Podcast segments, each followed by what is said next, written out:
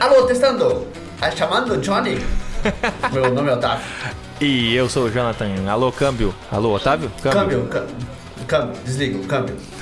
Selva. Mas como é que é- funciona o câmbio? É pra. Tu fala, daí tu fala câmbio e tá dizendo que tu não vai falar mais pra tirar o botão do, do engate, não é? Isso, o câmbio é o botão final das comunicações. Tipo, câmbio. Aí tu sabe que a pessoa parou de falar.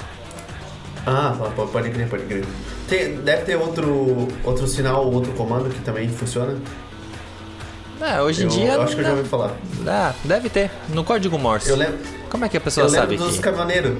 Os caminhoneiros fazem isso também. Tinha aqueles PX, né? Sim, ainda tem, eles usam bastante. Sério? Sim, E pô. É só tu olhar, os que tiverem, tipo, uma antena bem grandona, é PX, eles se comunicam altos. Tu nunca, nunca viu ninguém pegar, brigar com um caminhoneiro no meio da BR, alguma coisa assim, daqui a pouco aparece um caminhoneiro do meio do mato e fica cercando a pessoa? PX, cara. Meu, sério. Parece filme de. aqueles filmes dos anos 2000. Tem, tem um filme que o cara, o caminhoneiro vai atrás da galera, né? assim. É o Kurt Russell, não é? Tem um filme do. Não lembro se é. Qual é o nome? Do diretor do Steven Spielberg, que é um dos primeiros filmes dele, Uhum. e tem do Kurt Russell. Que é um filme que captura a mulher dele e ele vai atrás dos caras. É o cara mudando. É, é normal isso acontecer. Sim, Eu- sim. é- eu, sabe, eu fiquei pensando nisso, sabia que eu sinto falta de filmes novos que falam sobre a vida cotidiana? Não tem mais. É, sabe que filme eu lembrei Hum. pensando nisso? Nossa. Tem o filme do Robin Williams, que ele é um médico, daí a história é sobre o cara que vai ter um filho. E ele é um médico desse cara, que é o primeiro filho desse cara, tá ligado? Então é a história desse cara. É muito bom esse filme. Do Robin Williams. É, o Robin Williams é um médico, tipo, ele é todo atrapalhado, mas parece que ele tá brincando, mas parece que é sério. É muito bom esse filme. Não, ele não sempre lembro. passava na sessão da tarde. Um filme que eu achava muito legal, que eu assistia com meu pai na sessão da tarde, era o Vamos Pescar. Qual é esse? Vamos pescar. É com o Danny DeVito. É de comédia, era muito engraçado. Era Não muito... é Danny DeVito. Não, é. É o que faz o Máquina Motif, é o que faz o Esqueceram de Mim. Não é o Danny DeVito. Não. Ah, é o Danny DeVito, não é possível. É o Danny DeVito. Não é. É sim. Não, não, não. Na época que ele era o pinguim do Batman. Não é? Escreve aí Bons Companheiros e escreve, escreve Joe Pesci. É o Joe Pesci, cara. Será que é o? Joe? Meu É. Deus, é verdade. A minha cabeça me enganou durante todo esse tempo. É o Joe Pesci, É o Joe Pesci com o Danny Glover. Com Danny Glover, esse, que faz Máquina Mortífera. Nossa, olha só que horrível, cara. É... Aham. O nome do filme original é Gone Fishing. Vamos pescar. Ó. Sabe qual que é a tradução? Ah. Pescando confusão. Nossa. A- Bom, bom. a- Eles, eles acertam quando. Até os peixes estão rindo, eles têm que jogar alguma coisa a mais, entendeu? Tipo, não pode ser Sim, só sim. o nome do filme, tem que jogar alguma coisinha a mais. Meu, eu jurava que era o Danny DeVito, cara. Não, é John, John Pesci, cara. Esse cara é muito legal. Esse- Sim. ele sempre faz os filmes muito bem feitos, assim. É sempre um maníaco ou um cara muito engraçado. Sim. Ele também tá no Máquina Mortífera. Ele Também. tá no 3 e no 4. É, Isso. E o... mas a referência dele é. Home Alone. Não adianta, né? Sim, ele é... Ah, o Bom Companheiros, pô. Também, Ele é muito psicopata. também, é muito bom. E o Danny Glover é legal porque ele tá no primeiro... No primeiro... é, Jogos Mortais. É, é muito estranho tu ver ele, porque tu lembra dele em outros filmes e tipo... E ele não tá faz sentido, É uma é. decadência, tá Aham. ligado? Ah, Aí mas. fica, meu, um ator tão foda num filme que... Ah, que- Aí depois os Jogos Mortais viram faquinha forte, ok? É, beleza, mas até, até aquele momento os Jogos Mortais não era nada, né? Sim, cara. E, fa- e falando em franquia, tem, tem outra parada que eu, eu queria te chamar Hum. a atenção. É que existe franquia, tem franquia tão boa que cada filme funciona sozinho. E tem uma franquia que isso acontece. É uma franquia que a gente não pode exigir muito dela. Que é a do Riddick. Você lembra? Riddick? Meu, O sim! melhor papel do Van Diesel. Ah. São três filmes e os três filmes um é diferente do outro. A Batalha de Riddick. É... Que é o 2. Um é só Riddick. Eclipse... Não, esse Eclipse Total. Esse é o 1. Um. Esse é um. E o 2 é a Batalha de Riddick. Isso. E o 3, três- que foi faz pouco tempo agora, tipo, comparado com os outros filmes, né? Sim, sim, todos os filmes têm uma longa distância de tempo entre eles. Oh, é muito bom E- esse. É, é muito bom esse, esse filme. É uma ação, é, ciência, é, ficção científica que funciona se tu vê ele separado sem saber. Porque eu assisti o Riddick 2 sem saber o 1. E Aí funcionou. depois eu descobri que tinha. E funcionou, entendeu? Isso é uma parada legal. Tu assistir um filme que funciona sozinho. Além do 3 ser muito parecido com o 1. Mas hum, tu não tem o que exigir muito do Vin Diesel. O que, que a gente vai exigir do Vin Diesel? É, tipo X, tá ligado? é, Triplo X, Velozes Furiosos, né? É, não tem o que exigir muito dele. Não. Então faz sentido esses filmes tu assistir sozinho. Sim. Mas tem, tem, tem filmes que eles não vão funcionar sozinhos. E essa é o que a gente vai chegar nesse momento. Ai, Esse ai, é o ai. momento que a gente vai chegar. Ai, ai, ai. A gente, a gente hoje vai falar sobre uma parada que é muito interessante, que se, se chama fanservice. Será que foi um fanservice ou o fanservice sempre é uma coisa ruim? Ou o fanservice é uma parada que funciona se ela funciona pra você? Cara, é, eu, eu, pelo menos, eu tô com o espírito, eu tô gravando isso aqui com, com um sentimento bom e ruim. E são dois extremos, Ok. assim, são dois extremos, porque que é justamente, cara, o fanservice pode ser muito bom, assim, tu pode chegar e. Nossa, que coisa linda! E tu tem o outro extremo do tipo. "Hum, não precisava. Não precisava. Não precisava. Isso. Mas explica pra gente, Otávio. Você que é o rapaz mais culto, você que tem aí a- a- os seus estudos, explica pra quem não sabe o que que é o fanservice. Fanservice é quando o diretor olha e vê o que a gente quer e só bota as coisas no filme pra poder agradar a gente, porque tem que ter aquela coisa no filme, porque a gente queria que aquela coisa tivesse no filme. E é óbvio que a gente tá falando do grande sucesso do evento que tá acontecendo esse ano, que realmente fechou o ano com chave de ouro, que foi Matrix, que é um filme.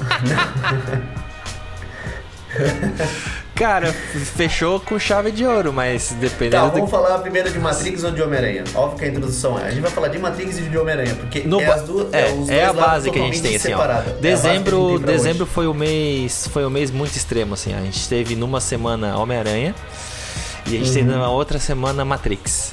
E a gente foi tipo Ok. do, do alto do Monte Everest diretamente lá para as águas abissais, assim, ó. Sim, muito, sim. muito. A diferença é gritante, é gritante, é gritante. É um, Tá. um trabalho extremamente bem feito e um trabalho extremamente mal feito. E aí fique na sua cabeça qual será? O que, que é? Será que o Homem-Aranha foi bom? Será que o Matrix foi bom? Será que o Homem-Aranha foi ruim? Eu tenho críticas ao Homem-Aranha, mas eu vou deixar isso pra depois. Vamos falar do que. É, é sempre a, a pior notícia primeiro. Cara, O que a gente espera primeiro. Vamos falar de Matrix, que é a pior notícia. eu tô extremamente decepcionado. Eu não tenho Eu outro. tô é chateado também. Eu não tenho, chateado. eu não tenho outro sentimento que não decepcionado, chateado. Cara, tinha tudo, tudo. Matrix tinha tudo pra ser o filme do ano, assim, ó. Tinha tudo pra ser o filme do ano. Pra que melhor do que agora, na época que a gente tá vivendo, fanservice reviver a franquia? Tipo, Matrix é tudo de bom, cara. Tu pode fazer qualquer coisa porque tu tá dentro da Matrix, então tu pode pirar o cabeção, tu pode fazer várias coisas. Ah, E eles conseguiram fazer a, a mais difícil de todas, que é cagar com tudo. Ó, Matrix, ele- o primeiro filme ele, ele é muito bom. Então ele fechadinho em si só. Sim. Aí tem o 2, o Reload e o Restart, né? Revolution. Reload e Revolution. Ele, eles são fracos em si mesmo. Eles mostraram muita coisa que não precisava e a história começou a se, a se enrolar. Também teve o, o melhor gancho, que eles começaram esse gancho muito legal de o segundo filme já puxar pro terceiro, que foi o final do segundo filme, pra poder entender o que, que o terceiro podia trazer. Sim. Então, a minha expectativa era, se o 2 e o 3 é uma decadência, o quarto não vai vir bem. Eles não vão conseguir puxar, ou eles vão puxar tanta coisa do primeiro que eles não vão conseguir entender como é que funciona o Matrix sozinho por si só. Sim. Então, o filme ele o mais estranho, ele é do mesmo é, das irmãs Wachowski, que é uma delas, né? Sim. Foi uma, eram foi irmãos. com uma é delas só, né? Muito legal isso, né? Na época eram irmãos É. Aus- Auski e agora são irmãs. É, tem assim, ó. e é, Que legal, é- cara. é muito. é, não é errado falar, tipo, quando tu tá se referindo à trilogia. A, a, a trilogia clássica ali, né, sem ser ter esse último filme, tu pode falar os irmãos Wachowski, porque na época eles eram irmãos, então não é errado. É, mas é que nem tu falou, tipo, é muito legal isso. Lá na época eles ainda eram irmãos, agora são irmãs, mas só teve uma. Né? Não teve as duas participando desse filme do Resurrections. E mas eu digo assim, não foi essa, não foi, esse não foi o ponto. Talvez uma irmã, talvez as duas, talvez tivesse sido um outro diretor. Acho que se tivesse a base, tivesse sido a mesma, ia continuar a mesma merda, ia ter cagado com tudo. Não- O filme começa bem, cara. O filme começa bem. Eu achei que ele começou bem. Os 15 primeiros Ok. minutos do filme, do Matrix, começou muito bem. Porque eu pensei, é um bagulho bem misterioso, tu tá entendendo o que, que tá acontecendo. Tipo, ah, tu tá na Matrix, daqui a pouco aparece o Neo ali na frente de um computador. E dali foi só ladeira abaixo. É, eles dão, eles dão a entender que é um reboot e eles começam a, a te pressionar sobre isso. Falando, ó, a Matrix ela faz isso, isso é normal, já foi explicado isso nos Sim. filmes. É, Mas tanto que o Neo, na, é na trilogia bobo. clássica, o É Neo era o, o quinto Sim. ou o sexto, não É, lembro. Eles nem sabiam mais também Uhum. que isso aconteceria e se repetia. Porque é é se pensar o Neo é um bug de, de computador, então ele É. vai se repetir com o processo. Mas esse filme eles tentam fazer o próprio filme ser um bug do próprio filme. E eles viram uma sátira, uma, uma sátira boba entre si, satirizando o próprio filme. Sim. E isso, isso tira totalmente, totalmente a ideia do filme. A cena dos.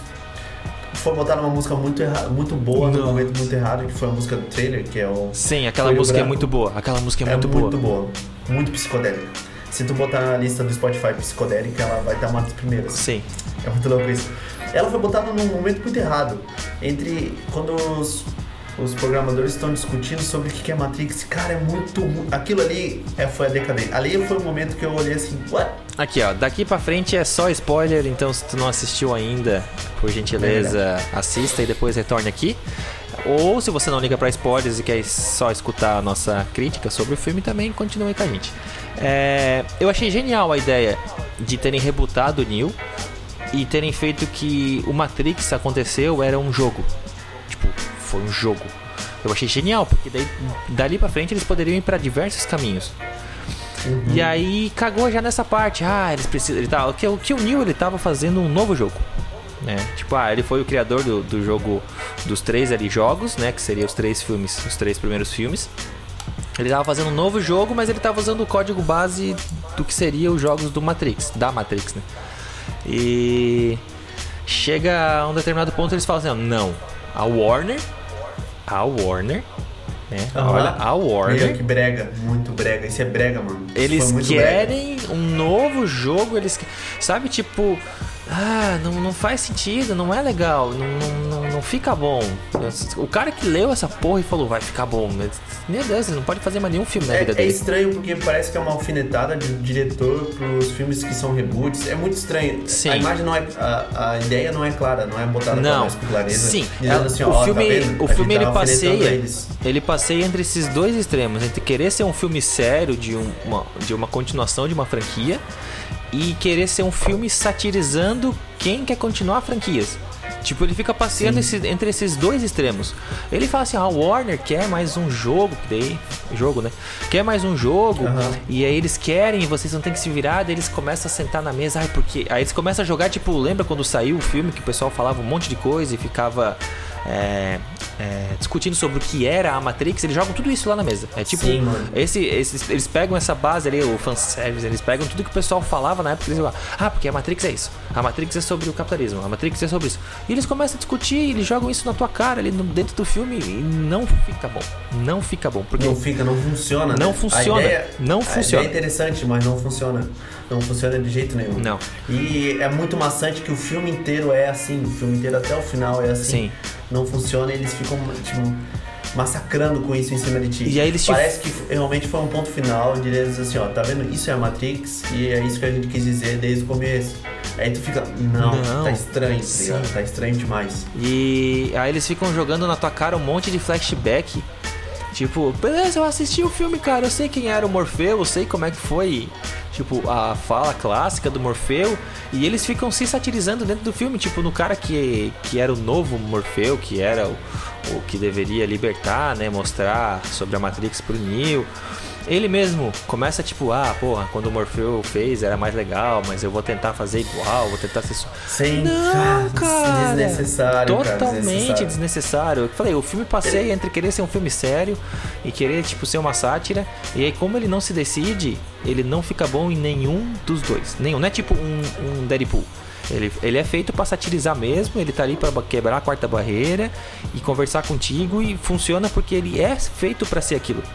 Agora, Matrix foi muito mal planejado, muito mal dirigido. Eu, eu achei uma puxada muito legal. É, tem, tem, existe pontos positivos. Que foi em dizer que realmente Matrix foi uma história de amor. E que ninguém falava sobre isso. Que era entre ele e a Trinity. Isso foi uma, Sim. de tu dar uma visgada assim, ó, que legal, né? Também tinha isso.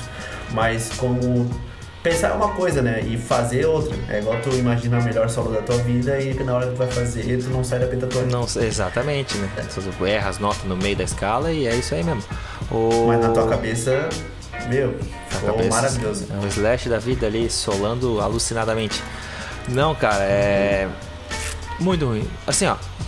Tem pontos positivos? Tenho. Tipo, eu achei genial a questão de eles controlarem o Neil com um, um, psicólogo. Tipo, ah, ele tá tendo umas crises, alguma coisa assim. Então o psicólogo vai lá, conversa com ele. Eu achei que isso, isso, isso tinha tudo para ser um ponto positivo do filme. Uhum, claro. É, o ator escolhido é um ator muito legal, eu gosto dele. Ok. É, a questão ali que eu falei que foi um videogame, achei que tipo, foi genial também. Achei que foi uma escolha boa. Me, me, deu uma nostalgia do jogo do Play 1, você lembra? Aí o jogo era, aquele era jogo era muito bom, era muito bom, sim. Aham, uhum, muito bom mesmo. E aí achei muito bom essa escolha.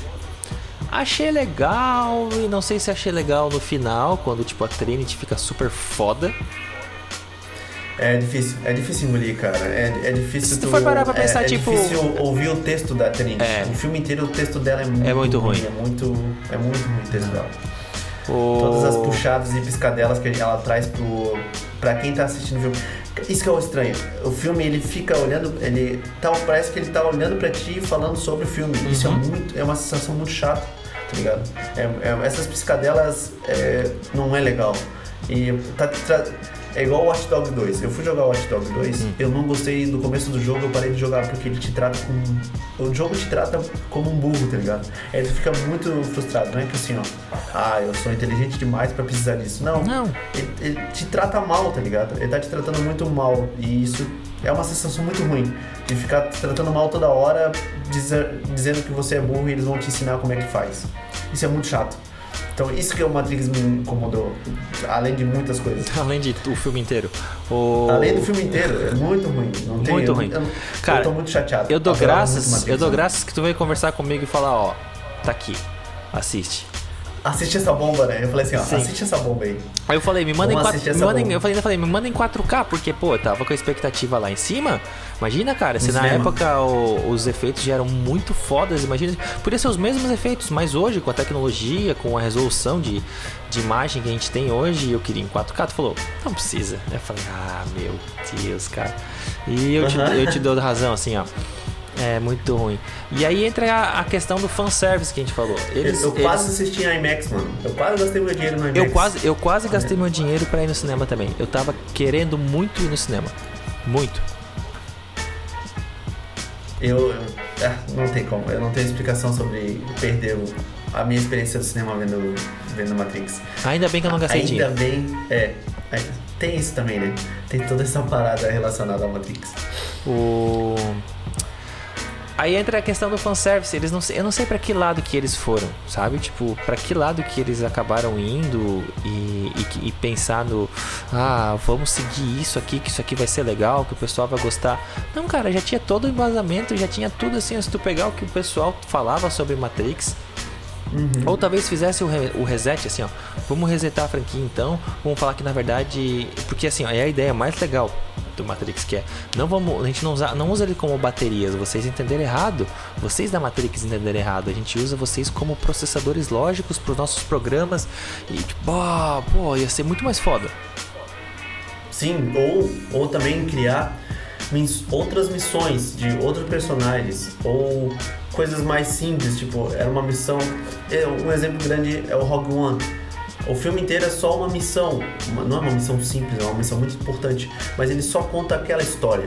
Sim. Eu, foi, por isso que a trilogia do Star Wars, que é a mesma função do que o Matrix traz, que é novas gerações vão consumir o Matrix. Então, qual é a finalidade desse filme? Era isso, eles trazerem de volta uma nova geração para assistir o Matrix de volta. Tudo que o Star Wars queria com essa nova trilogia. E eles não te respondem essa pergunta. Eles não eles não parece que o filme não é feito para novas gerações Parece que ele foi feito para não responder as perguntas que não foram feitas e não tem continuidade. Ele realmente é um filme que é aberto, não, não tem finalidade mesmo. E isso deixa chateado, podia. É, cara, a gente. A Hollywood hoje é só reboot, né? Se a gente pensar bem, todas as franquias hoje grandes são reboots das franquias antigamente. Sim, não tem Algo nada que... novo. É, nada novo, é tudo o bem feito do antigo. E isso, isso chateia, mas a gente vai fazer o quê? A gente consome, como a gente tá fazendo isso aqui, a gente tá consumindo esse, esse novo conteúdo. E isso que é a parada do fanservice, isso que é a parada da gente trabalhar isso com a nossa própria expectativa. Algo que a Marvel, ela soube trabalhar de um jeito que realmente fez a gente ficar igual umas crianças, mano. Cara. É uma coisa muito incrível o que eles fizeram com a gente. É uma coisa, é uma experiência muito única, um evento que eles fizeram com a gente. Que esse novo filme do Homem-Aranha traz um- uma sensação de nostalgia muito forte de uma coisa nova que a gente queria ver. É- Isso, isso é o bom, essa sensação é muito boa. Cara, a gente vai pra dois extremos, né? A gente tava falando muito mal, tipo, poderia ser muito melhor, o filme foi totalmente desprezível, ele não poderia, não precisava nem ter acontecido. Pra um filme que, tipo, revoluciona demais, cara. É... A gente pode ficar agora aqui umas 200 horas falando sobre esse filme. É lógico que ele não é perfeito, né? Não vamos É, usar o filme do vou- Homem-Aranha também. Eu já Eu- vou largar de primeira as coisas que eu achei meio estranha, pra eu não. Eu depois eu só ficar na, na boa vontade, tá ligado? Então vai lá, vai. Abra seu coração. Começar o filme, o filme ele é bom, ele tem começo, meio e fim bem certinho, ele traz tudo que a gente gosta, tudo que a gente quer, é um fanservice muito bem feito. Muito. É o personagem que eu mais gosto, é o Batman e o Homem-Aranha, de certeza, não tem, não tem escapatória, como eu gosto do Homem-Aranha. Eles finalizam o filme da maneira que todo mundo queria que o Homem-Aranha fosse, começa o filme da mesma maneira que terminou o segundo filme. É- Ele é Marvel, é a, a fórmula Marvel. Tem umas coisas que são estranhas. Vai lá. Ele tem uma edição muito estranha. Esse filme tem uma edição muito corrida. É corrida, Parece. né? É, uns, é uns cortes meio estranhos, eu- isso eu também achei. Sim, ó, a gente tem um grande exemplo. O San Remi, ele vai ser bem falado. Dois caras que vão ser falados porque eles vão ser trazidos de volta. O San Remi, que ele, fez, ele é o diretor da trilogia original. Sim, a trilogia uma com o Tobey Maguire, pra é quem o não. Homem-Aranha. Sim, Tobey Maguire, primeiro Homem-Aranha. E ele vai ser o diretor no filme do, do Doutor Estranho. Então a O- gente vai ter essa sensação No multiverso ali? Multiverso da loucura, Uhum. que é o próximo filme. Que ele, ele deixa a cena é, fluir. Ma- Ele fez o William Defoe com mais tempo de cena, mais tempo atuando. Esse filme do Homem-Aranha, ele corta muitas vezes. Ele faz a cena ficar muito corrida e tu perde essa caracterização. E é só isso. O resto eu só tenho coisa boa pra falar. Ah, eu achei que vinha mais coisa. Trilha sonora tá massa, eles fizeram umas puxadas do filme do antigo, quando o Homem-Aranha enfrenta os inimigos, é óbvio que vai ter spoiler, a gente tá muito Já na ponte ali. conter, não tem como. Sim, Ó, já o na filme vai ponte. vem, a gente vai falar dos atores do... Não tem como. Então ele tem umas puxadas muito legal, ele tem um ritmo muito bom, que é uma, uma parada muito boa, que é o que o, o Ultimato ele tem muito bem, que é o melhor ritmo dos, filmes da Marvel, eles não param, ele passa muito rápido. Sim. Tem essa parada dos cortes que eu falei que é muito corte de cena, é muita cena por uma coisa só. Então podia ser menos, isso deixava o filme mais fluido. Mas de resto, mano, eu só curti. Só me emocionei. Eu, top eu pra assim, ó, não é, não é segredo pra ninguém, eu sou extremamente fã do Homem-Aranha, eu gosto muito. E eu fiquei igual um- uma criança pequena sentada na frente da chaminé esperando o Papai Noel descer. Tipo, eu fiquei sentado imóvel do começo ao fim do filme. Eu sentei e não desgrudei o olho da tela. Quando acabou o filme, eu senti, aí que eu senti que tipo, eu sentei em cima da chave, eu tava com muita dor na perna, que a chave ficou apertando. Eu tava com muita vontade de ir no banheiro, mas assim, ó, eu não conseguia sentir nada, eu só, só assistia o filme. Não tem explicação, cara. Eu achei incrível, eu achei. É, o que a gente falou. É, é, fórmula da Marvel, né? Eu pego o filme, eles deram a continuação exata do momento em que acabou o segundo filme, naquela cena pós-crédito em que o JJ anuncia lá que o Peter Parker é o Homem-Aranha. Nesse primeiro, nessa, nesse primeiro ato do filme é, é um pouco mais arrastado comparado ao resto do filme, mas é porque também tu tem que tu tem que dizer, tu tem que mostrar o que está acontecendo para levar a motivação do, do Homem-Aranha. né? E, mas mesmo assim é muito bom, porque tu vê que daí tu faz aquela divisão, né? Ah, o Homem-Aranha tava certo, o Homem-Aranha é um vilão. E é tudo que o JJ queria. E o, o mais legal, sabe o que eu achei genial, assim, ó, que é muito bom? A evolução do JJ. Tipo, ele tá lá num estúdiozinho do nada, depois ele tá, tipo, num outro mega estúdio, depois ele tá num estúdio fodão, aí depois ele já tá fazendo externa com câmera e coisa nada. Então, tipo, tu vê a evolução dele, assim, ó. Uh, pra É, chegar, ele nunca tipo, ia funcionar como redator de jornal. Isso é uma parada que tem que ser evoluída. Não tinha, não tinha como pensar nele como redator de jornal. Não, ele tinha que ser algo que novo. começar exatamente. E para justamente ele começar a crescer, pra gente para chegar no nível tipo que a gente conhece, conhece ele como JJ lá do Clarim Diário, Clarim Diário? Falei certo? Eu tenho estranho falar em português.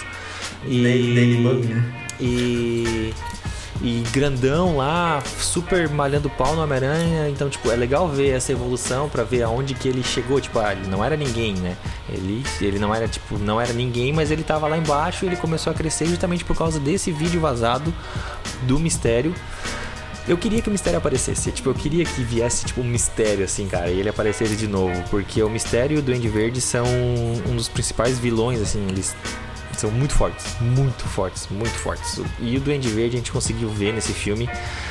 É, eu ficaria de pé e aplaudiria durante horas a atuação do William Dafoe, porque ele merecia mais tempo de câmera, ele merecia mais falas, ele merecia tudo porque ele é fora de série, fora de série. Fora, né? Pra Sim. quem assistiu em português, eu não assisti dublado, eu assisti legendado. É, eu não sei quem é o dublador, mas eu acho que ele deve ter conseguido levar né, toda a emoção e a expressão que o Willem Dafoe levou, mas assista legendado. E eu acho que é gentileza. o mesmo dublador do Charlie Sheen. Eu tenho essa. Eu, eu assisti dublado, eu vi no cinema dublado. É o mesmo dublador do Charlie Sheen, é o original do filme. pode ser, é um ótimo Todos dublador. os dubladores são originais. É um ótimo dublador, é um ótimo dublador. Só que, cara, assim, ó, vamos dizer que perca 5, 10% da emoção que o Willem Dafoe passa, mas faz falta.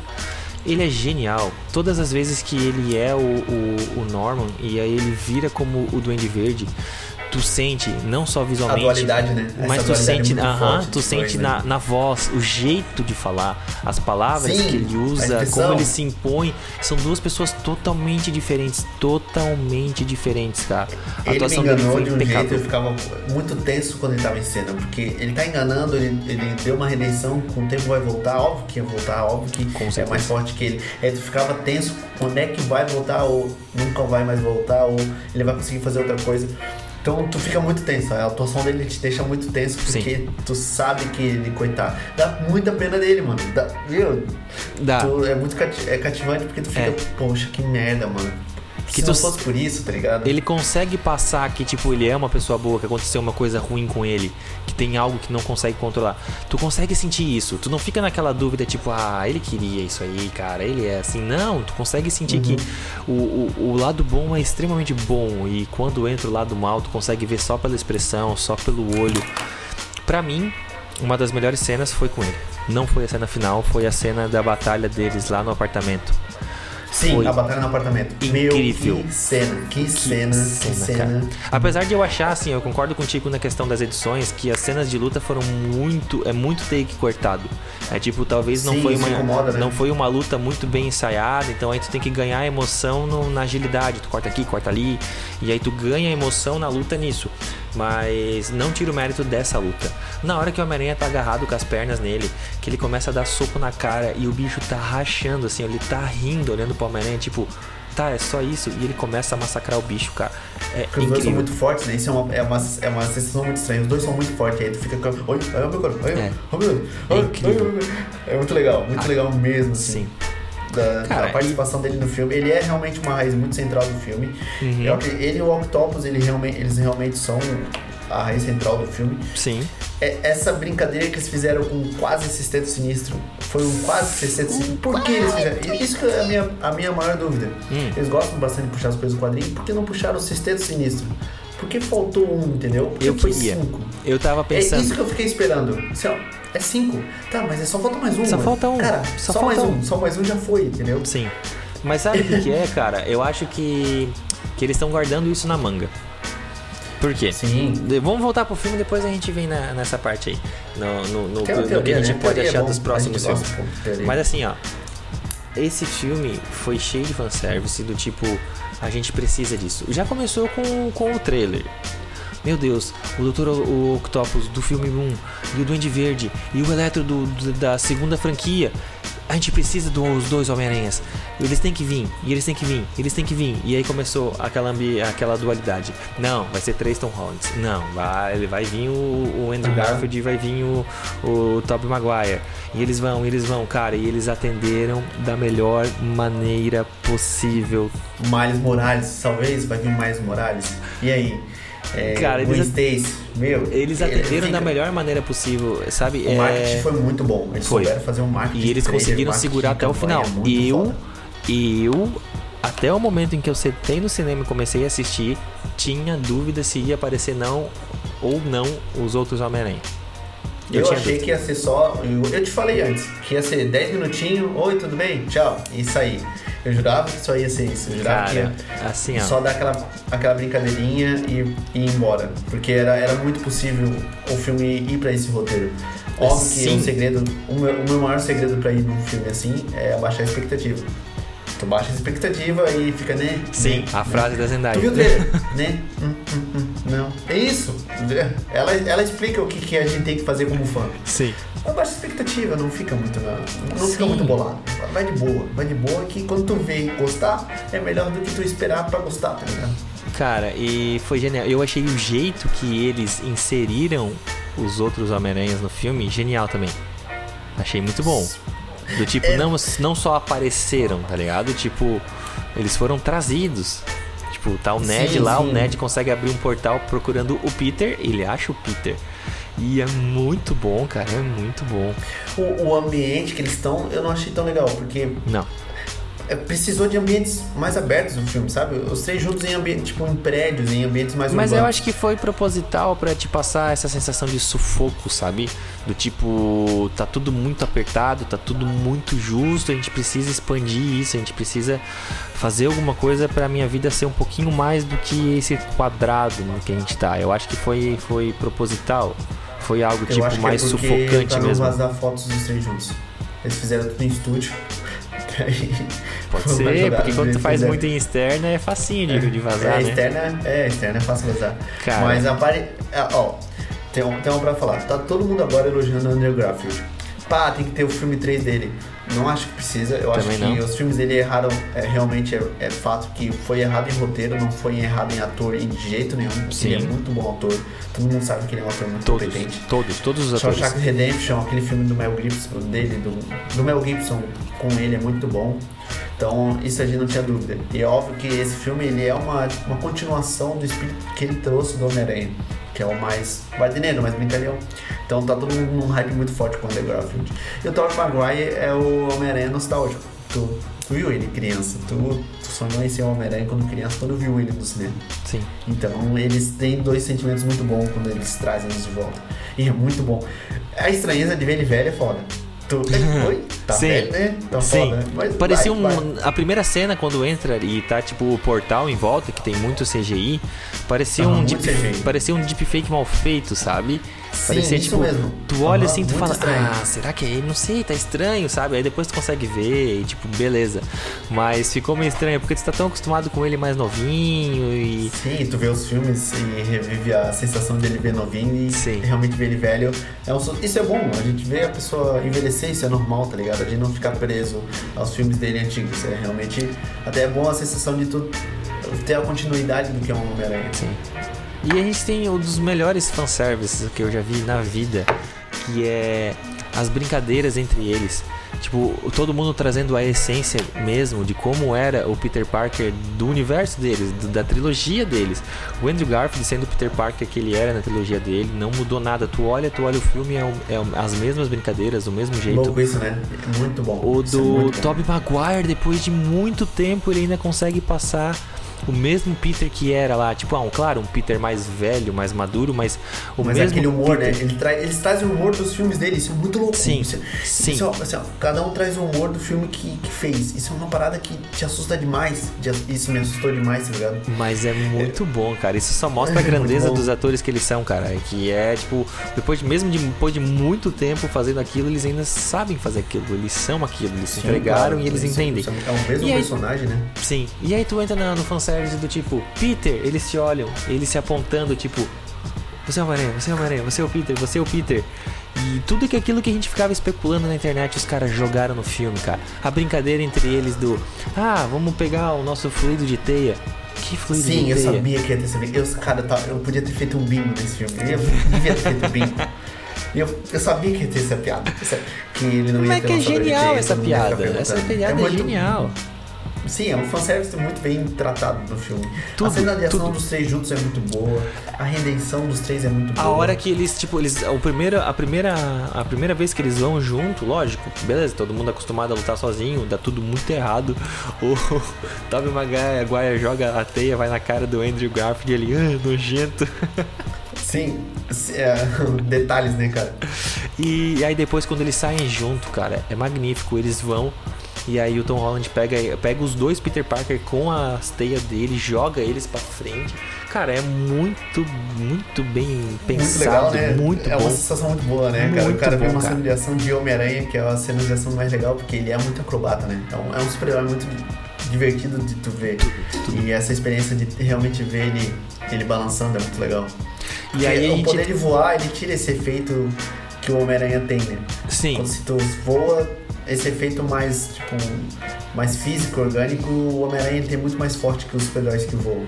O Batman também tem essa sensação de saber que ele não voa, ele Não precisa voa. ser mais ágil. Exato, exatamente. Cara, assim, eu não tenho nenhuma reclamação do filme. O filme tinha tudo, tudo que ele precisava ter. É, Tudo que tu procura num filme, tem. Tem a parte de ação, tem algum, a parte de comédia, tem a parte emotiva do filme. Muito pesada a parte emotiva do filme. Sim. Tem a parte é, mais séria, tem a parte explicativa, a parte científica, a parte de ação, tudo, cara, tudo. Tudo que o filme precisava ter, o filme teve. Aquela ciência de quadrinho, né? Que é tirada da bunda, isso é muito bom.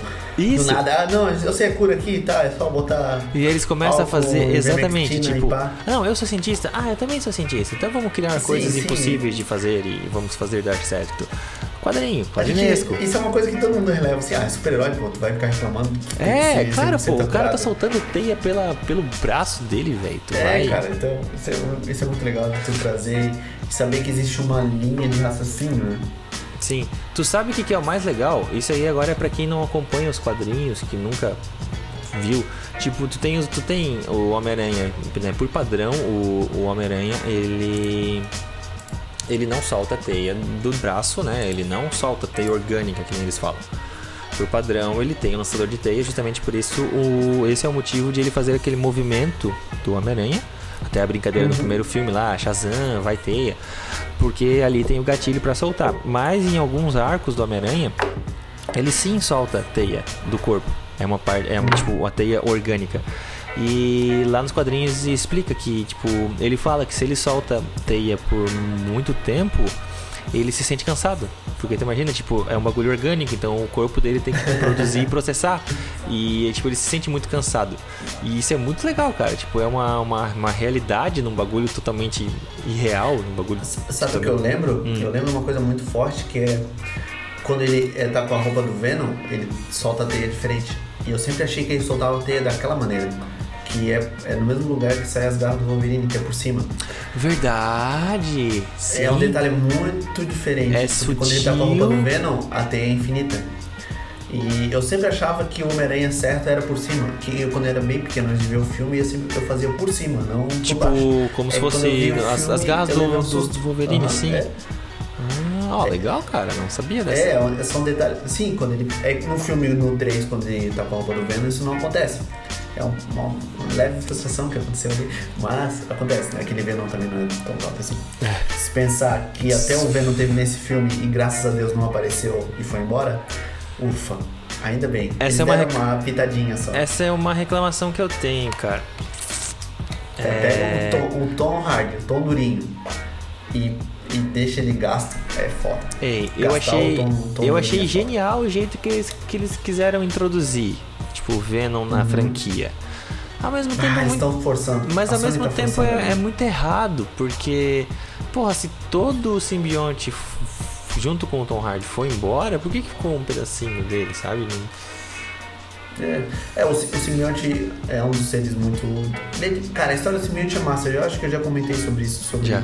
tem o Rei da Noite, e agora o arco desse rei tinha acabado agora nos quadrinhos, explicando como é que aconteceu, como é que ele se formou, que é uma parada humanizada de um planeta só cheio de simbiontes, que eles sabem o que é o multiverso, porque eles trabalham pelo multiverso. Uhum. Ele que cortou aquela cabeça do lugarinho do Guardiões da Galáxia, etc. Aquele rei, o, o Venom, ele foi preso porque ele conseguiu, fez aquele. Ah, um motivo. Ok. Uhum. Mas não explica o porquê no filme ele vai ficar legal. Então eles, eu acho que eles vão maturar mais tempo o Venom. Sim, sim, não vai ser pra já. Acredito que o Venom vai ser jogado lá pro final, pra realmente fazer uma história um E aí a gente entra complexa. no, no- no- no- numa coisa muito legal, que eu espero que seja verdade, que não seja só fanservice, né? Que seja um fanservice real. É, o que, que eles falaram? O que, que, que, uma conversa com o Fábio, o Fábio me passou o seguinte, eles queriam fazer três trilogias como Tom Holland. Uhum. A primeira seria a trilogia dele no colegial. E o, é o o base dele seria tipo Home. Então, Homecoming, é, No Way Home. é, o No Way Home, que é esse, e o segundo filme que eu esqueci qual que é. É, E o Homem-Aranha é, riquinho. Andando de jato, com roupa tecnológica. Que é Isso. que a gente reclamava E aí, né? assim, ó, aí urbano, a segunda ele trilogia-. A segunda trilogia entra no Homem-Aranha na faculdade. É, Que, tipo, é o Homem-Aranha do Andrew Garfield, entendeu? Que é o Homem-Aranha da faculdade, é o Homem-Aranha mais velho. Não velho como o Peter Parker, que é o Homem-Aranha fotógrafo já, o Homem-Aranha que trabalha, sabe? Tipo, o Homem-Aranha lá. Mas o Homem-Aranha na faculdade, que é justamente isso que aconteceu. Eu acho que ele, eles não vão introduzir a MJ, né, a Zendaya, com o, o amigo dele, o Ned. Eu acho que eles vão mudar. Não sei. E aí, mais pra frente, eles querem fazer a terceira trilogia, que é do Homem-Aranha adulto, que é tipo o Homem-Aranha já com, com a Mary Jane, a ruiva no caso, né? Não a MJ. é, que trabalha como fotógrafo do Homem-Aranha e tipo ganha vida com isso, entendeu? É genial se eles forem fazer isso. Se eles seguirem por Não, esse caminho, eles têm, eles o- têm o que muita acontece coisa. É, é o seguinte. O que acontece é o seguinte. é, nos quadrinhos, depois da Guerra Civil, o Homem-Aranha ele é outro agora. Ele é realmente, ele é o novo o Tony Stark, ele já morreu nos quadrinhos. Sim. Ele é tipo, ele é um Tony Stark. Uhum. Então o que eu acho que vai acontecer? Essa próxima trilogia vai ser o Homem-Aranha urbano, que a gente queria, contra o Rei do Crime, com o Demolidor, com vilões bem urbanos, nada de high-tech. Na- Com a exatamente. roupa que não tá tão high-tech, que é uma coisa que a gente cobrava. Ele Ele costurou a própria roupa, fudido, uniforme dinheiro. clássico, com vermelho e azul, eu achei lindo. Lindo, Lindo. lindo, bem bonito, né? Entendeu? É ele fudido com a parada de é, dinheiro, aluguel, fazer, tentando fazer faculdade, essa parada. Uhum. E realmente, no final da trilogia, que é o, o ideal dessa próxima trilogia, que realmente o Homem-Aranha vai ser o personagem principal, como foi o Homem de Ferro, o Thor e o Capitão América, começar a vir o mais Morales pra na última trilogia começar a vir, tipo, Saga dos Clones, é. Ultimate Spider-Man. Eu acho que a última saga é mais Ultimate, que é o Flash Thompson como agente Venom. Sim, entendeu? sim. Trazer outros personagens coisa. pra realmente passar o manto, tá ligado? Tem muita eu coisa acho que essa próxima vai pirar. ser a mais urbana. É realmente a É, eu espero deles- que essa seja mais urbana, que nem ali, ó, eles conseguiram introduzir o Charlie Cox divinamente, divinamente Isso foi um fanservice da porra. foi. E eu achei uma das melhores cenas do filme também. Eu achei incrível, assim, eu achei fora de série. Sim, claro. Eu não esperava, eu não esperava. Eu não esperava. Eu não, não esperava. Realmente, tipo, falaram, ah, pô, tem uma cena que talvez ele vai estar conversando em casa, blá blá blá, tá fotos vazadas, um monte de coisa. Mas aquele detalhezinho no final ali dessa cena Sim. eu achei incrível. É, realmente, essa é a, brincadeira que eles trazem. O Homem-Aranha vai ser mais urbano, vai puxar esses personagens mais urbanos. Sim, porque do tem- Crime apareceu na série do Arqueiro. Então, eles estão realmente trazendo essa sensação. E realmente, cara, isso que é o foda. Isso, isso, minha raiva da Marvel é sempre pro próximo filme. A gente, Uhum. O filme é bom, mas sempre puxa pro próximo Próximo, próximo, pelo próximo. próximo, próximo, E sempre próximo. Vai, vai ser assim até a gente Eles morrer, querem tá garantir o leite das crianças, né, cara? Eles querem. Porra! pra caralho, mano. Isso é foda. Aí e agora? Aí os mutantes? E os no- novo vilão? E realmente precisa desse embate de multiverso pra trazer o mais Morales da aranha radioativa dele. Então eles já estão se preparando. Eles estão sempre preparando. Pode vir um Gatuno, que o Gatuno ele é um personagem principal pra realmente Miles Morales vir. E ele Sim. já foi apresentado. Não. Que é o Donald Glover. Ele foi Sim. mencionado no, na trilogia do Andrew Garfield, não sei se tu lembra. Não, não. O Donald Glover, ele aparece na, na trilogia do Tom Hardy. Tom, Tom, Tom Holland. Ele, ele é um assaltante de carro e ele fica preso no porta-mala. Ele... Ah, é, é na dele? Eu tava confundindo com a do Andrew Garfield. Não, não, é na dele mesmo, claro, no primeiro filme. É o Tom Holland, é o Tom Holland, Donald Glover. Ótimo Sim, sim, pô. ele vai ser uma continuidade. Sim, não, eu tô aqui na vizinhança, pai, ele fala o nome dele. Isso, claro. Uhum. Legal, vai, vai trazer muita coisa boa. Outra coisa boa, a gente vai ter mais Homem-Aranha agora. Outra ideia do Homem-Aranha, que vai ser o Miles Morales no Aranha Verso. Acho que vai ser um filmaço da porra. Tô esperando pra caramba. Tô, tô muito Adoro a ansioso. arte daquele filme, é muito boa a arte, aquele exagero que eles trazem em alguns personagens, aquela mistura do 2D com 3D. Não, coisa é que é genial. Muito bem, Genial. muito bem. Eu- eu- O primeiro filme É eu acho que eu assisti umas cinco vezes, seis vezes. É muito bom, né? É muito, Muito bom. bom, muito não enjoa, bom. não é um filme infantil. Tipo, é, é, é lindo, é lindo, é lindo. Toda a arte do filme, todas Bonito, as né, cores, tudo, tudo, tudo. E eu, eu não espero menos do que isso pro segundo filme. A brincadeira com a cultura pop, eles sabem que eles estavam falando sobre a cultura pop, sem exagerar ou te chamar de bobo, falando assim, olha que legal, que divertido essas cenas.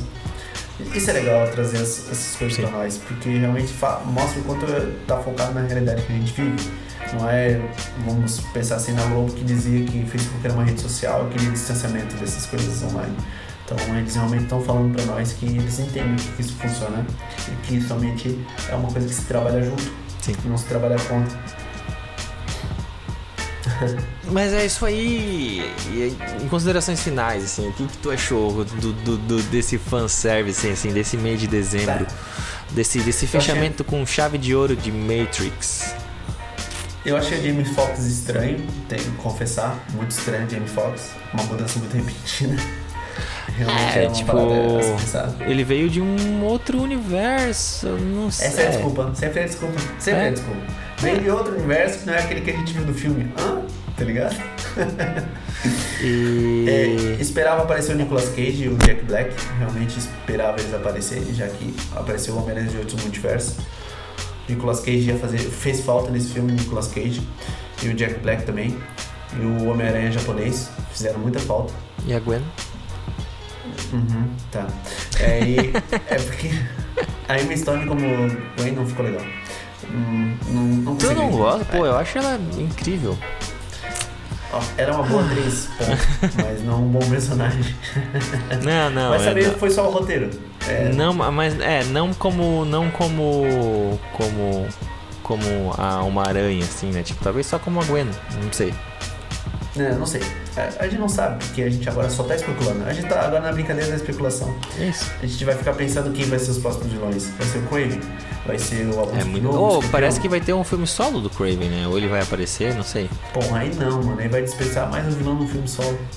É, não, mas não desperdiçar, tipo, é, talvez ligado no universo, mas mostrando alguma outra coisa, porque o Craven é muito forte também, cara. O Ah, Craven não é só. O, Rei do Crime vai entrar em cena. Vai ter bastante vilão relacionado com o Rei do Crime. Tomara que seja o Rei do de- Crime que. Sim, Ah, Camaleão, Craven são muito relacionados com o Rei do Crime. sim. O Rei do Crime é um dos principais vilões do, do Homem-Aranha. A gente conhece Uhum. muito ele por causa do Demolidor, mas ele é um dos principais vilões do Homem-Aranha. É porque ele focaliza toda a parte de crime urbano, né? Então ele é um Imagina. catalisador desse tipo de vilão. Toda a parte onde tem o Homem-Aranha, onde tem o, o Demolidor, é tudo ali perto, né, cara? Então ele tá comandando tudo. E, tinha que, e tem que ser aquele mesmo ator do, da série. Mas é, vai, vai ser. Tu não viu o Gavião Arqueiro? Sim, sim. É, ele, ele voltou, eles fizeram ele gigante. Eles, eles fizeram um jogo de cena que ele parece que tá o dobro do tamanho. Ele forte. já era fica- grande, ele já era ele já grande. Aí tu fica, meu Ele ficou tipo o, o do Rei do Crime do, do jogo do Homem-Aranha, tá ligado? Sim, é um cara tipo gordão, mas extremamente forte. Ele É, dá do- igual do- é do- do- do Homem montanha, Morales se também. for pensar bem. É. Ah, é muito montanha bom. Game of Thrones. É muito é bom. Isso. O cara tem o quê? 2 metros e 10? 200 quilos, alguma coisa assim. Alguma coisa assim, gigantesco, gigantesco. É muito legal aquele cara. Ele é muito bom. Ele tem. É, é foda. É, aquele ator é feito pro papel daquele jeito. É, o Vincent D'Onofrio, ele realmente é um bom. Ele é um bom rei do crime. Detalhes do filme, como a trilha sonora ele é muito boa, eu acho Sim. Eles não erram, Tá. cara. É muito difícil erram, eles né? errarem. Muito difícil. Pu- Puxar a trilha sonora do Homem-Aranha, que é aquela trilha sonora mais. Não seria mais infantil, ela é uma trilha sonora que remete muito a filmes antigos. E Na realmente puxaram até as trilhas sonoras mais atuais, dando uma modernizada. Na minha Acho que no cabeça primeiro sempre filme vem. Puxou a música do Ramones, só pra dar aquela brincadeira. O- na minha cabeça sempre vem o. O do, do primeiro filme? Não, do Que terceiro a filme. japonesa canta no. no Não, metrô. não. Sim, a gente já usou isso. Homem-Aranha, A gente já usou Homem-Aranha. isso em algum episódio. o... Não, acho que, é- acho que é do terceiro filme. É, do terceiro filme da primeira trilogia, aquele trompetinho. Sempre é vem isso. bom. Sempre é vem muito- isso na minha cabeça. É muito bom. Uau, é genial esse daí, cara. Pena que o filme da trilogia é o É a, música, é a música do Venom, né? É a música. É, é quando, o tá. Aparece. Isso, é quando tá meio assim. E é muito vilão ali também, utilizado no terceiro filme, né? Eles deram uma corridinha também naquela primeira trilogia. Sim, eles, eles- é muito legal quando o Venom vai tomar posse do, do Homem-Aranha, eles tocam essa música de um jeito bem sinistro, ela dá uma Sim. distorcida muito bem feitinha. É muito e aí bom. escurece tudo, de repente ele acorda, tipo, no prédio lá. Muito... Cara, é- Sim, é- olha como é impactante. Só, pra- a isso que é o massa. A música, ela. Esse é um ponto muito bom. A música, ela traz essa sensação de que ela realmente impacta o filme. É por isso que. Tem- o diretor não pode ser preguiçoso, porque quando Não. eles repetem a música em cenas e isso é nítido, te incomoda. Você lembra Mulher Maravilha 1980 e ruim? Aquele filme? Nossa.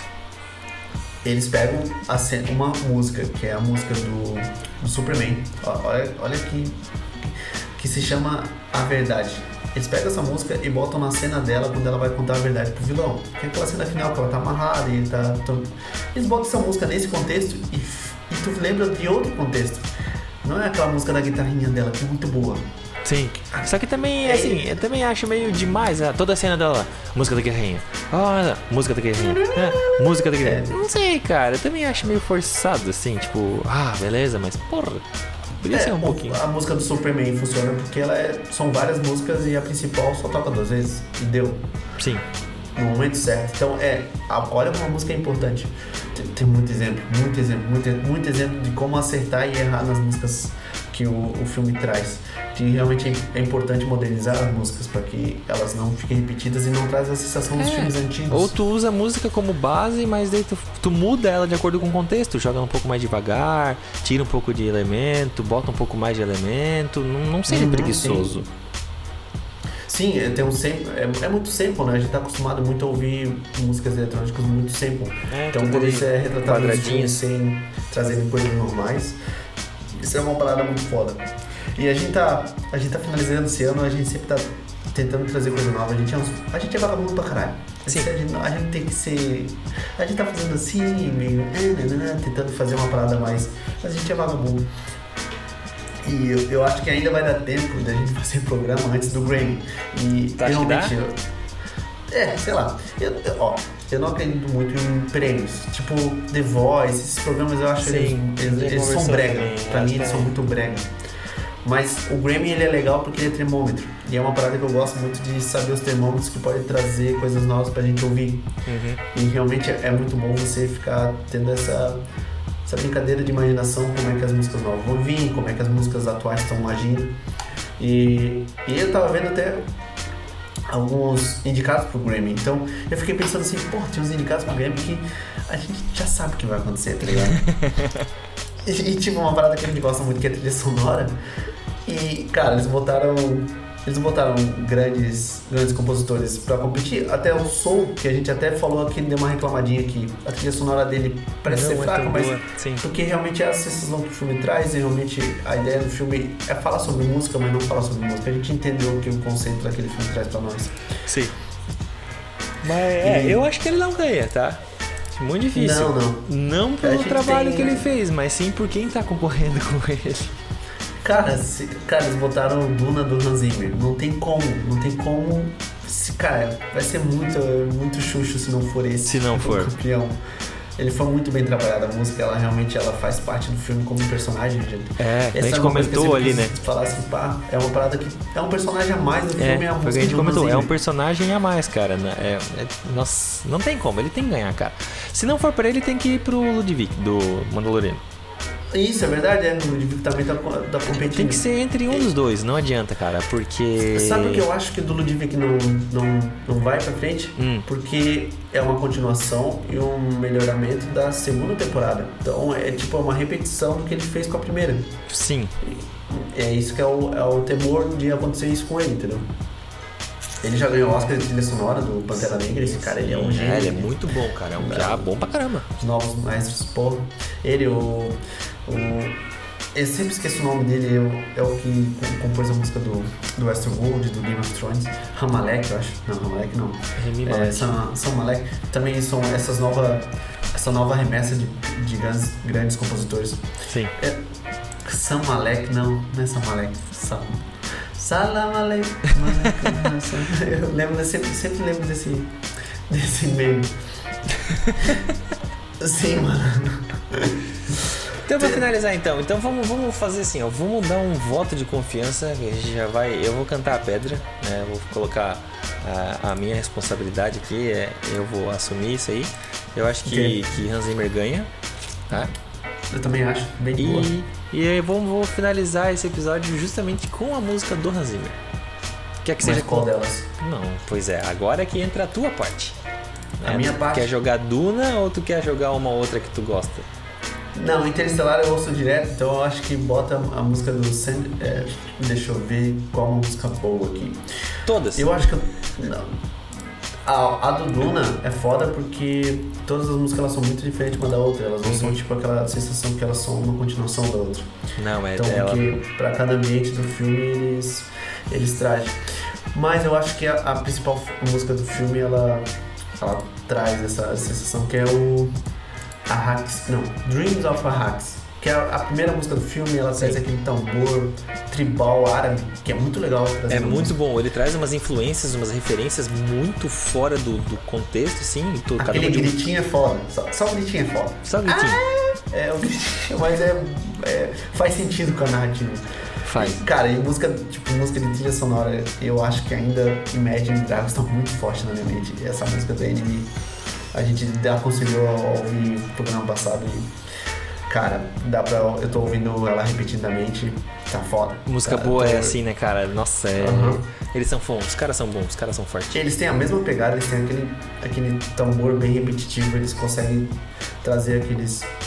Aqueles refrãos realmente é característico deles em uma música nova que eles trazem pra, pra série. Eu achei muito bom Imagine Dragons. Todo mundo acha que é porque é popzinho, mas não. Uhum. Eles são muito top, eles são uma parada muito, muito acima. Outra coisa que veio esse ano, Hum. mas olha como, como pode. A gente nem notou. Foo Fighters lançou álbum novo, desde o Concrete Gold a gente não notou isso. Viu? De se lançar álbum novo, que a gente também nem comentou, nem, nem se tocou que isso aconteceu. E tem outra coisa que eu queria fazer. Eu já queria fazer um programa só desse daí, que é pra finalizar. Que é a música que eu queria botar no final antes de botar do Arax. Hum. É Bob Burning Inside. Ele fez. Tá na Netflix, ele fez um especial musical. Ele é um humorista cantor. Uhum. Ele fez um musical só de coisas da pandemia. Tem uma música dele chamada Jeff Bezos. É muito engraçado. Ele é muito bom. Cara, Tem um especial dele ele- no Netflix. É, Inside. E tem uma música chamada Jeff Bezos. E eu acho que essa música ela se caracteriza muito bem com o que a gente passou nesse ano. Mais do que a do Arrax do Ranzini, que a gente sabe que vai ganhar o Emmy. E também tá competindo como o melhor musical do ano. Então eu acho que o Bummer, ele merece esse respeito que a gente tem. Era um programa que eu queria fazer sobre ele. Ele, Eu Uhum. acho ele sensacional. Ele tem umas piadas com música muito boa. Muito boa. Então bora. Essa, hã? Então É, bora. é Nem- eu sei nem- que tu nem quer se ir, mas eu, eu tô mais empolgado aqui. Não, eu não, nem se aprofunda muito, então. Bummer. Vamos fazer um programa sobre ele. Sim, ele tem uma música que é assim, ó. Essa música se chama é, O Mundo Está em Chamas. Ele começa a gritar. "Ah! Ah!" É muito bom, muito bom, muito bom. É Eu sou, genial, tipo, genial. eu sou uma garota loira do Instagram, é, mandando cal pra minha mãe. Essas são as músicas dele, tá ligado? E é muito bom. Tipo, se tu ouvir, é, Welcome to Internet. É uma música muito boa dele também. Welcome to the Internet. Ele começa a cantar, é muito bom o que ele fala nos textos dele. Então a música do Jeff Bezos é a música que dá pra realmente entender o que que a gente passou nesse ano. Show de bola. Então vamos trocar então. Vamos começar com essa e a gente bota o Duno lá no final só pra. Só o gritinho aqui. do no final. Ou o tambor. Só pra, a Só gente o- faz uns o remixes aí. tambor com o gritinho. Aham. E alguma consideração final? Alguma coisa, Dani?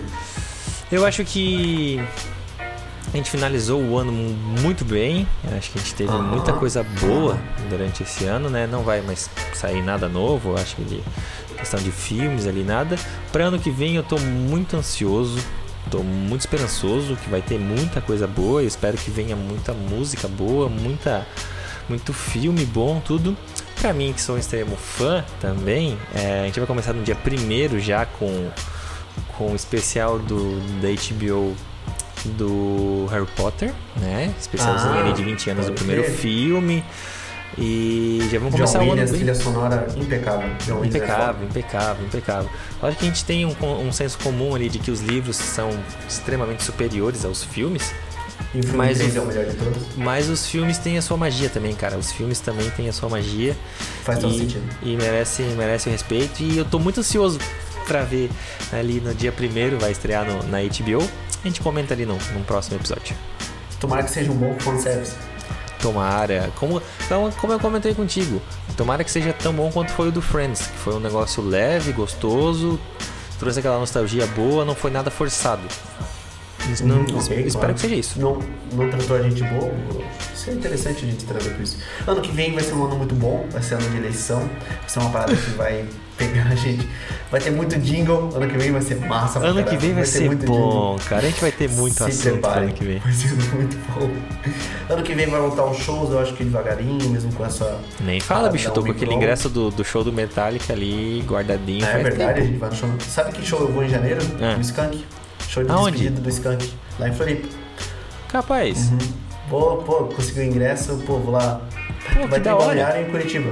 Pô, vai ser top, mano.